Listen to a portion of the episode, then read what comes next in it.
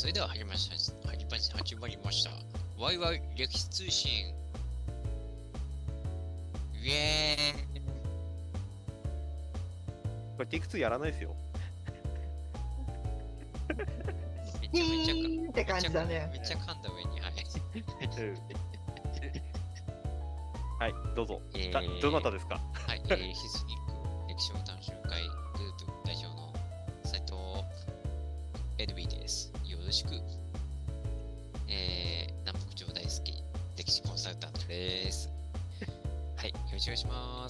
だいぶ説得力下がりましたね、今回。説得力なかった。説得力下がりましたね。はい。これ、はまずいですね。はい。はい、そうですね。はい、じゃあ今日は、といはい、そんな斉藤さんにツッコミを入れる我ら二人の自己紹介しましょうか。じゃあ、小川さん。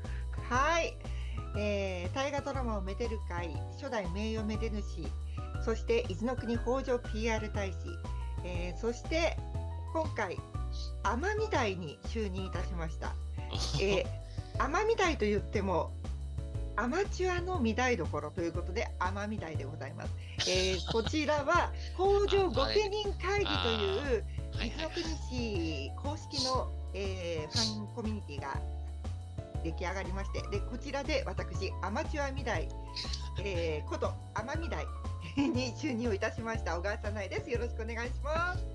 え結構権力あるんじゃないですか、でも、奄美で言うと。でもアマチュアだからね。い意味知らない人に逆に、おあ、奄美ですもんってと思います。なりそうですね。うまうまいネーミングだな、でも。さあ、そして、はい、えーと、そしてこんな神々の斉藤さんのグループの副代表をやっております。歴史を楽しむ会副代表にして、企画戦略部担当で、歴史を楽しむ読書会主催のマイトです。じゃあ皆さんよろしくお願いします。お願いします。えーこのワイワイ歴史通信ラジオ版は、えー私たちが勝手にかいつまんでゆるーく、えー私たちの興味が赴くままに選定した歴史ネタをニュースとしてお届けする番組となっております。そうなんですよ。うんはい。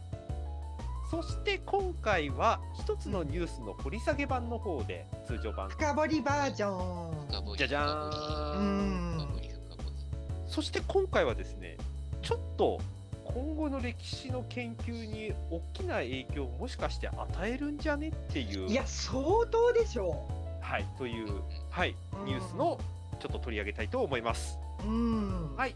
というわけで、まあ、簡単に、えー、とニュースの概要を今から読み上げますね。突版印刷 AIOCR で古文書を解読するスマホアプリを2023年3月に正式リリース予定。おもう、もう、もう、間もなくじゃん。そうなんですよ。うん。もうあと3ヶ月、4ヶ月。そうなんですよ。はい。うん。なんじゃこりゃっていうニュースでございますけれども、はい。ーえっーいって感じですねはい、このアプリは、えー、と崩し文字資料、いわゆる古文書で崩し文字で書かれている資料に対応した AIOCR。これ何何かというと、OCR というその文章を読み込む技術に AI を組み合わせるという、はい、最近注目の技術でございますけれども、これをですね、搭載して、幅広い資料の解読を支援できるようにするアプリと。はい。で、これはす資。料館などでの古文書の解読や調査後業務の効率化をはじめ、一般利用者の手元にある古文書の概要を知りたい。崩し文字を読めるようになりたいといったニーズに対応したアプリとして開発中のものだそうです。はい。で、具体的なスケジュールでいくと、えー来年2023年1月にベータ版を公開し、3月に正式版の一般販売を予定しておりますということで、今ちょうどその突版印刷のホームページ僕見ながら解説してるんですけれども、うん。実際にその動画を見ると、その古文書、リアル古文書をえあのスマホの画面にかざしたときに、そこに横に振り仮名が振られるという、うん、機能が一応できるようになるよっていう。まあ今普通にねあの海外旅行行っても困らないぐらいそういうのはい。ね言語として発達してるからね。はい。うん。はい。というのがつい。できるようになったと。できるようになるぞということで、まあ、古文書といえば、ね、南北朝の会でいろいろはい解読会をやったりして、まあ、そもそもねはい私学関連としておなじみの古文書解読といえば、まあ、斉藤さんでございますんで、あ、いえいえ。はい、はい、はい、いや、あの、とても、いや、な純粋にね、こういうのが出るってこと自体は、あの、喜ばしいことですし、はい、はい。わーいって感じなんですけど、最近こういうの結構、ちょちょっと深く言っちゃってます。はい。はい、はいまあね、えーまあでもこういうのがね、最近増えてますよね、結構。あの、ここにも文章出てますけど、ね、ほいほい。この文の葉ゼミもそうですし、はい、ね、今回でもそうですし、はい。あとだ、だから別のところで確か身を尽くしっていうのがあったあそうですね。はい、えーまあ、いくつかね、やっぱりに、まあ、似たようなところ、ね、解読の層とか出てきてるので、はい。まあ、今度もよ今後もより増えていくんだろうなという予感をしております。ほうほうほうほう。これ、歴史コンサルタント的に市場の価値としてどういうふうに捉えてるんですか？あー、まあ、これちょっとすごいリアリティな話で言っちゃうと、はい、まあ、ぶっちゃけた話、例えば歴史、まあヒストリックのその、まあ、個別相談のサービスに主に絡んでくると思うんですけれども、はい、はい、例えば古文書を読んでほしいとか、はい。古、文書を応用した研究を、はい、まあ、例えばその研究者の方にアドバイス聞きたいとか、はい、はい。まあ、実際に似たようなニーズがたまにあって、その相談も受けたことはあるんですけど、これまで、ほうほう。ほうまあ、いくつかですけど、ほはい。う。でもただそういうのが、こういうのが出てくることによって、まあ、うんマイナスで言うと、まあ、ある意味こういうソフトに取って代わられるというか、いういう可能性はあるかなと。まあ、まあ、まず一つです。まあ、まずはですけど、はいただ別にその、こういう悲観的に見るんじゃなくて、はい、逆にその、なんだろう、まあもちろんそのソフトのその、まあ、なんだ、限界があるというとちょっとあれですけど、はい、まあ、はい、いきなり出てきてね、その、まあ、どこまで読めるかっていうのもありますし、はい、はい。そのこういうのをそのいい意味でのそのサポートツールとしてあの活用してもらえるんだったら別にその、ね、面談のこ面談では逆に別のことを聞けばいい、ね、聞いてもらえばいいわけですし、まあそんなになんだ逆風ではないかなっていうのは思いますね。おおなるほど。そっちの市場として捉えたんだね。はいはいはい。あ、そうですね。はい。ああ、マイトさんの想定した、そう、あ、でも、あ、うんあでも、全然、はい。えっと、まず、この話の時に、えっと、僕、この手の古文書が読めなくて、歴史で飯食おうっていうのを諦めた人間としては、うん、これ、一歩、なんか、歴史を、まあ、研究というか、解読を専門知識じゃなくて、こういう体験を技術ででさせてもらえるっていうのはすっげえ嬉しいなっていう。まずそれが率直な第一感想なんですよ。結局、ね、もう斉藤さんは一番ご存知だと思いますけど、歴史の研究やりたいとか、歴史のもうちょっと勉強したいって言った時に、絶対出てくるの古文書読めないとダメっていう話が出てくるわけですよ。そうですね。ほぼほぼ出てきますね。出てきますよね。で、この古文書を読めないがゆえに、ああ、もう歴史の研究というか、もう一つ踏み込んだことが一応できないというか、ここで時間をかけなきゃいけないっていうのが前提としてあるっていうのがあるので、これが別に専門的じゃなくても、手元で、ああ、なんとなくこんなことが書いてあるんだができるのがすげえ大きいなっていう、そもそもねっていう。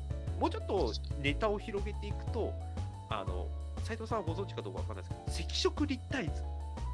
ああ、ありますね。わかりますよ。はい、はい、わかりますよ。あの、はい放射、上空からのレーザー回線を使って、うん土地の上あの工程とかを解析するっていうのが今導入されていて、これが都道府県別で公開されたことによって、み関ヶ原関連付近で、ボコボコ城跡らしきものが発見されているという、今、城マニアが今、垂涎となってうんうん山,、山を駆け上がってるんじゃねえかっていう噂の、いろんなところに城あるぞって話があって。これって、しあの、なんていうかな、書状とか本とかに書いてないけど、土地見たらここ城跡じゃんみたいっていう、今まで文字情報が一番最初だったものが、順番が入れ替わる可能性を秘めてるんですよね。でもここに実態にあるじゃんっていうことが何か歴史の新たな流れというかそれに付随した例えば書あと書状とかが出てきたらおお土地と合致してるじゃんみたいな話って今までの歴史業界からすると結構革命的な多分上下関係の変化になってくるんですよね。うん。有名なところでいくと、あの今、鎌倉殿の13人、もはやもうこの人いたっけっていう源義経の一ノ谷の合戦なんかはまさにそうですよね。うん。うん。もう今や土地を見ると、一ノ谷ってどこ？みたいな、清取越えってどこ、うん。ってなってしうんまって、うんうんうん。実際の土地見ると、別に急な崖なんかどこもないんじゃね？ってなってたりするから、結局、うん。文字情報でもう書き換えてるんじゃないかって、今もう専門家で言われてる流れの逆パターンが起きるってことなんですよね。うんうん。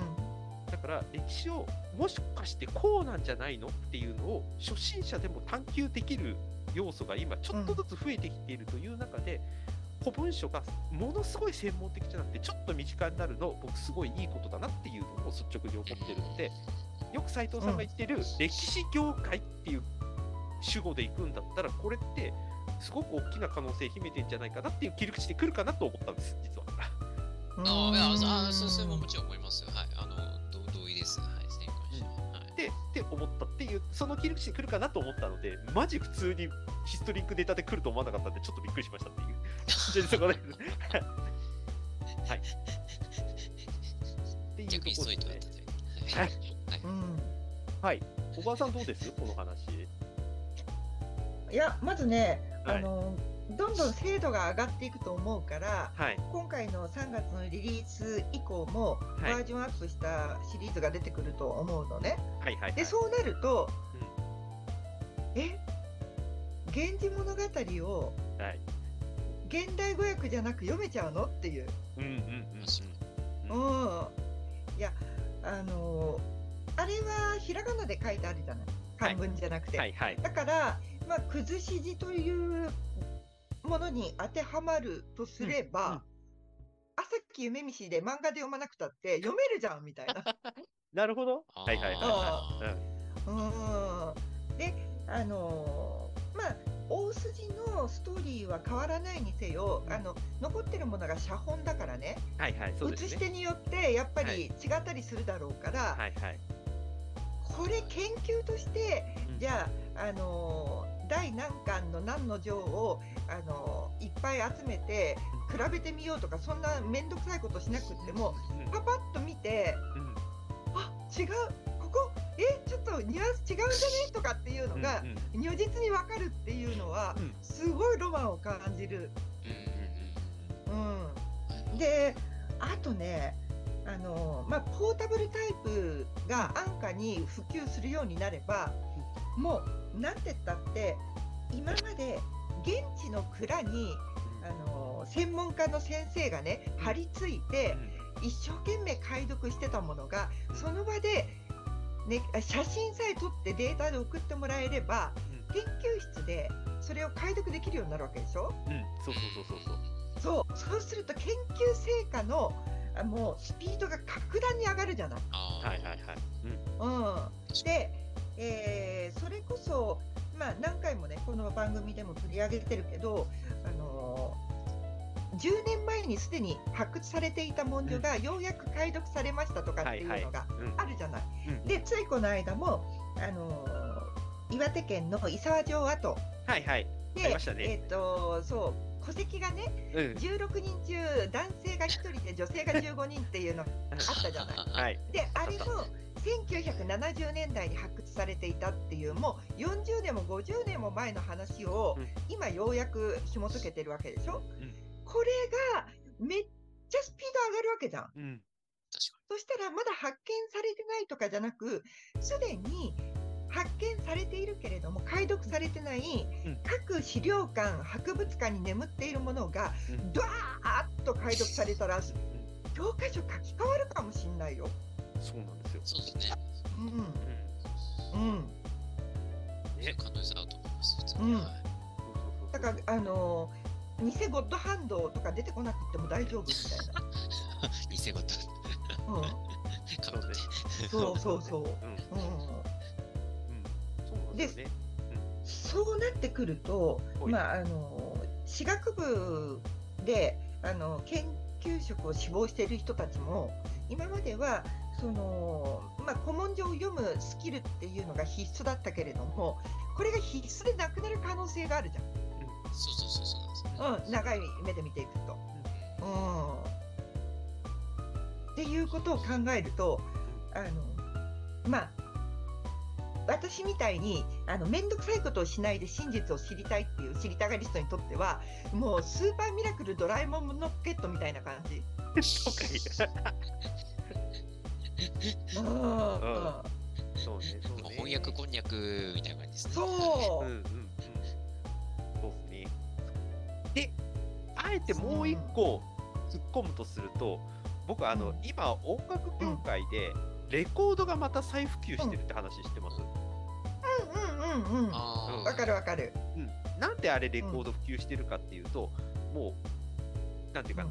いろんなアプリとか音楽音楽アプリとか、まあ、YouTube とかで音楽聴けるようになって、まあ、自分の好きなものを気軽に選べるようになった結果音にこだわる人たちが増えてきたんですよねだからライブに行きたいとかっていう話もあったりして、うんでそれとその昔小川さんはもう覚えてるし斉藤さんも多分覚えてるんですけど昔は CD の後と今のその聴き放題の間に MD とかってありませんでした？MD、うん、MD あったあった。はいありました、ありました。うん MD にマイベストとか作ったことありません？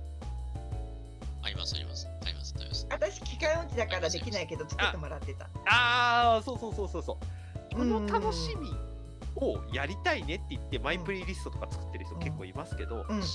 結果いい音独特の音しかも自分が選ばなくてもその順番不可抗力的に流れる音をなんか偶発的に見つけたいみたいなニーズとマッチしたらしくてレコードがまた再復旧してるっていうニュースが、ね、去年あたりとか結構出てましたけれども今回の古文書ってこの流れで結果写し文字に親しむ機会増えるっていうのって間接的に結構いい効果を生むんじゃないかなって思ってるんですよ。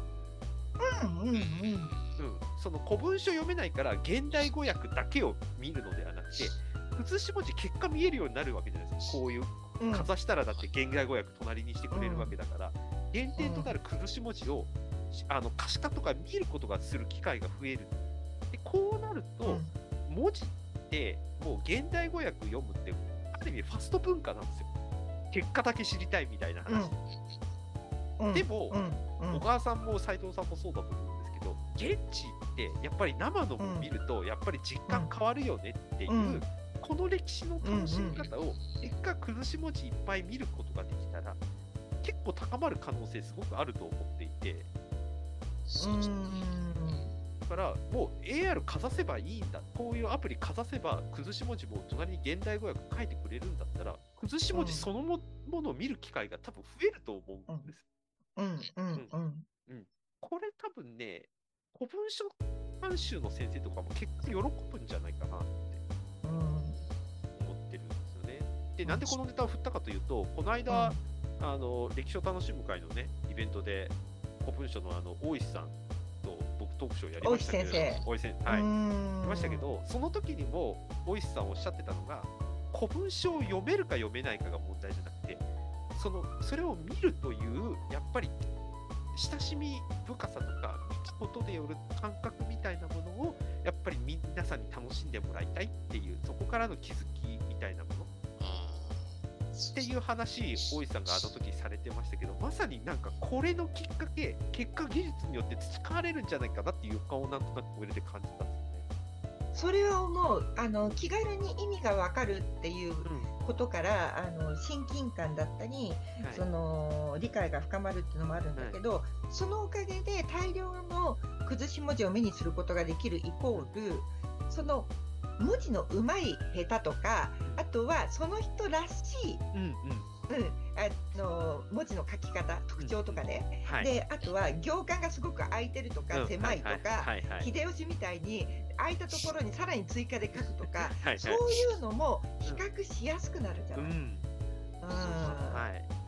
うん。だからまさに行間を読むじゃないけど、はいはい。そういうことができるようになるよねと思そうそうなんですよ、う。うんそう講演の時も大石さん話されてましたけど例えばその自分のあの顔というかサインよりも相手のあの何々様ってやつを上に上げることで実はその位置だけであのその人を持ち上げてるとか自分は下の位置にいるんだよっていうことを相手に可視化で示すようにするっていうその位置関係にもたくさんの要素があるんだみたいなお話をされてましたけどこれ実際に読めるのも多分すごいいいことだなと思いますね。うん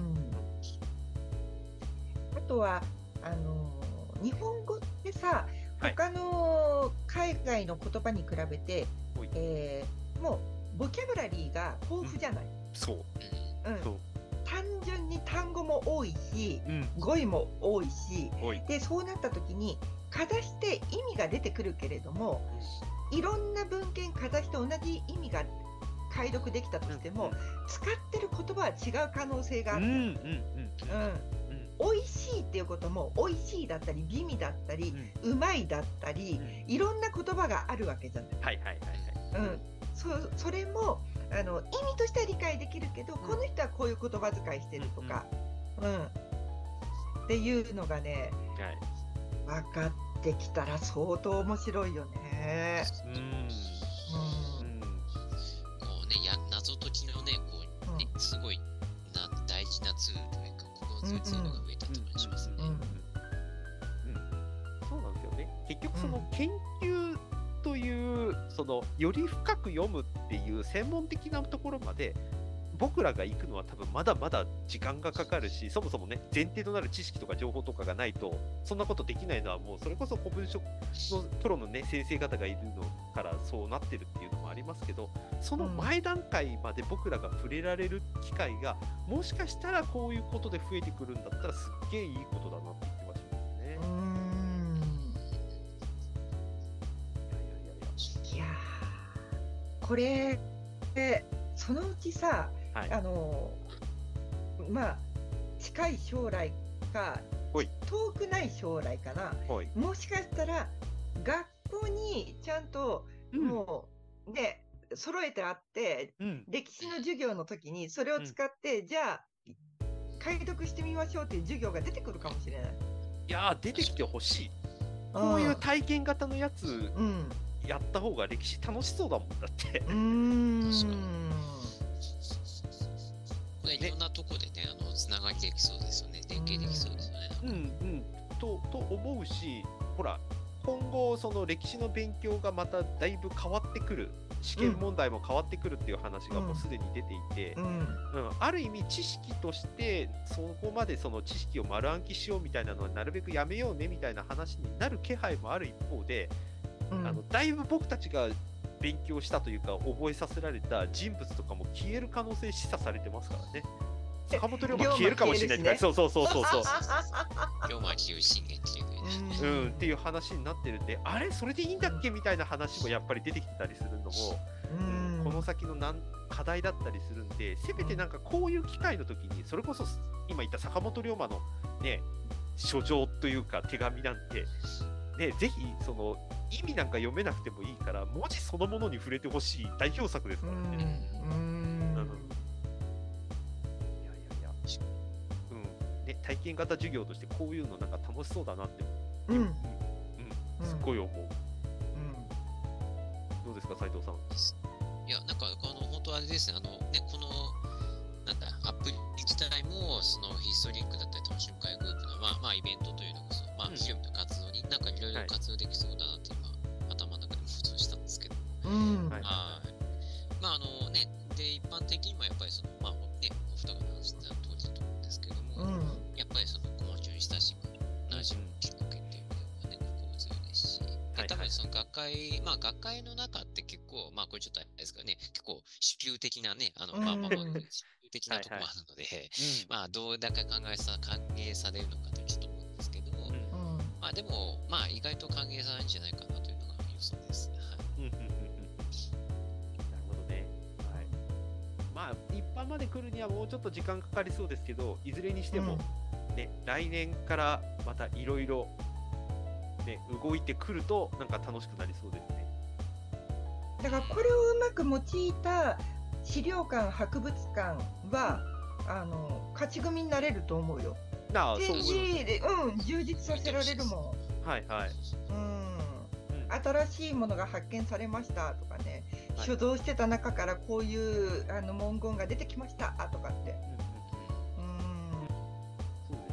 うん。なみにこれ、あのニュースリリース上ですけど、うん。2025年度までに約3億円の売り上げ目指しますって書いてあります、いやいけると思うなこれ。まあ、確かに、うん、いける気はしますね。うん。まず各研究機関で欲しいでしょ。あと大学はいそうそう研究室。そうそうそうね、固定のユーザーはいそうですね。うん。うん。うんうんまあでも一番層としてあのなんていうかな幅幅が広いというか数が多いのはやっぱりさっき話してた博物館資料館地方自治体でしょうね、うん。うん。うん。うん。埋もれてるものをちゃんと掘り起こしたいっていうね。うんうんうんうん。でそれで人を雇ってもう人海作戦で行くよりもうんもうこれ専属のものがあってそれ担当の人が一人いれば早いじゃない。うん。ううん。そうですよね。これ使って、それこそ学芸員さんの活躍の場とかも広がりますもんね、んうんあのただ読むことだけに時間を費やすんじゃなくってそこから出てきたその言葉をねどう解釈するかっていう方に比重を置けるようになるから。うん、うん。うん。そうですね。まあ、もうほ本郷先生大活躍のなんか予感しかしない。確かにね。うんでもそうなってくると磯田先生みたいにはい。目の前にあの、はい。見つけたやつ見てはうわー感動みたいにい、はい、するね人とまた分かれるよね、どうでしょうね。はい、うんタイプが。はいはい。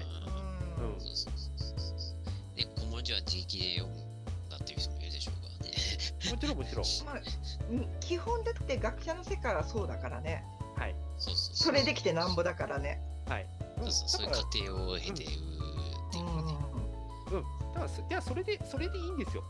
うん。うん、それはあの人類がどうやって記録というか証拠として世の中に残していくかっていう。まあ一番でかいのは文字でこれからも多分当面それ変わんないですから、うん。うん、今大事なのは残し方が今問われてるっていうところではあるので、うん。うん、その残したものとかをいかに早く収集していかに早くえー、と解解釈とか分析をしていって一つの大きな結果につなげていくっていうこのスピード感ができるようになってきてるわけなので、うん、でそれまでのそのなんていうかな例えば豊臣秀吉はこういう人だった。織田信長はこういう人だったっていうその人の人物像を昔作った人物像を前提にして研究やってったらいつまでたってもその人物像から抜けきれないから、うん、その人物像を求めていたその時代っていうその解釈から一回ずれて実態どうなんだっけって研究していったらゾロゾロゾロゾロたくさんいろんな喧嘩が出てきてるのがここ数年の歴史研究ですから。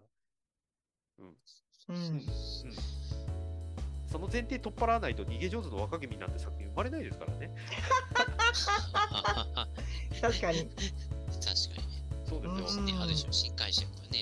そう、うんそう。これはあり得るんじゃないかっていう見解うんうん出せないですよ。うんこの間最終巻では戦車すら出てきてましたけど、そうそうそうそう。はい戦車？戦車はい、戦車出てきてましたよ。戦車まがいですけどね。まあまあまはあ、そうですね。はい木造のね、木あ。造おの。そう戦車お。うん、ゾーンみたいな感じですけど、後でちゃんとあの、ほ本郷先生がかいかいあの解説のところで、まあ、んありえないこともないかなっていうラインで、一応、慣習的に OK 出した的なコメント出してましたけど、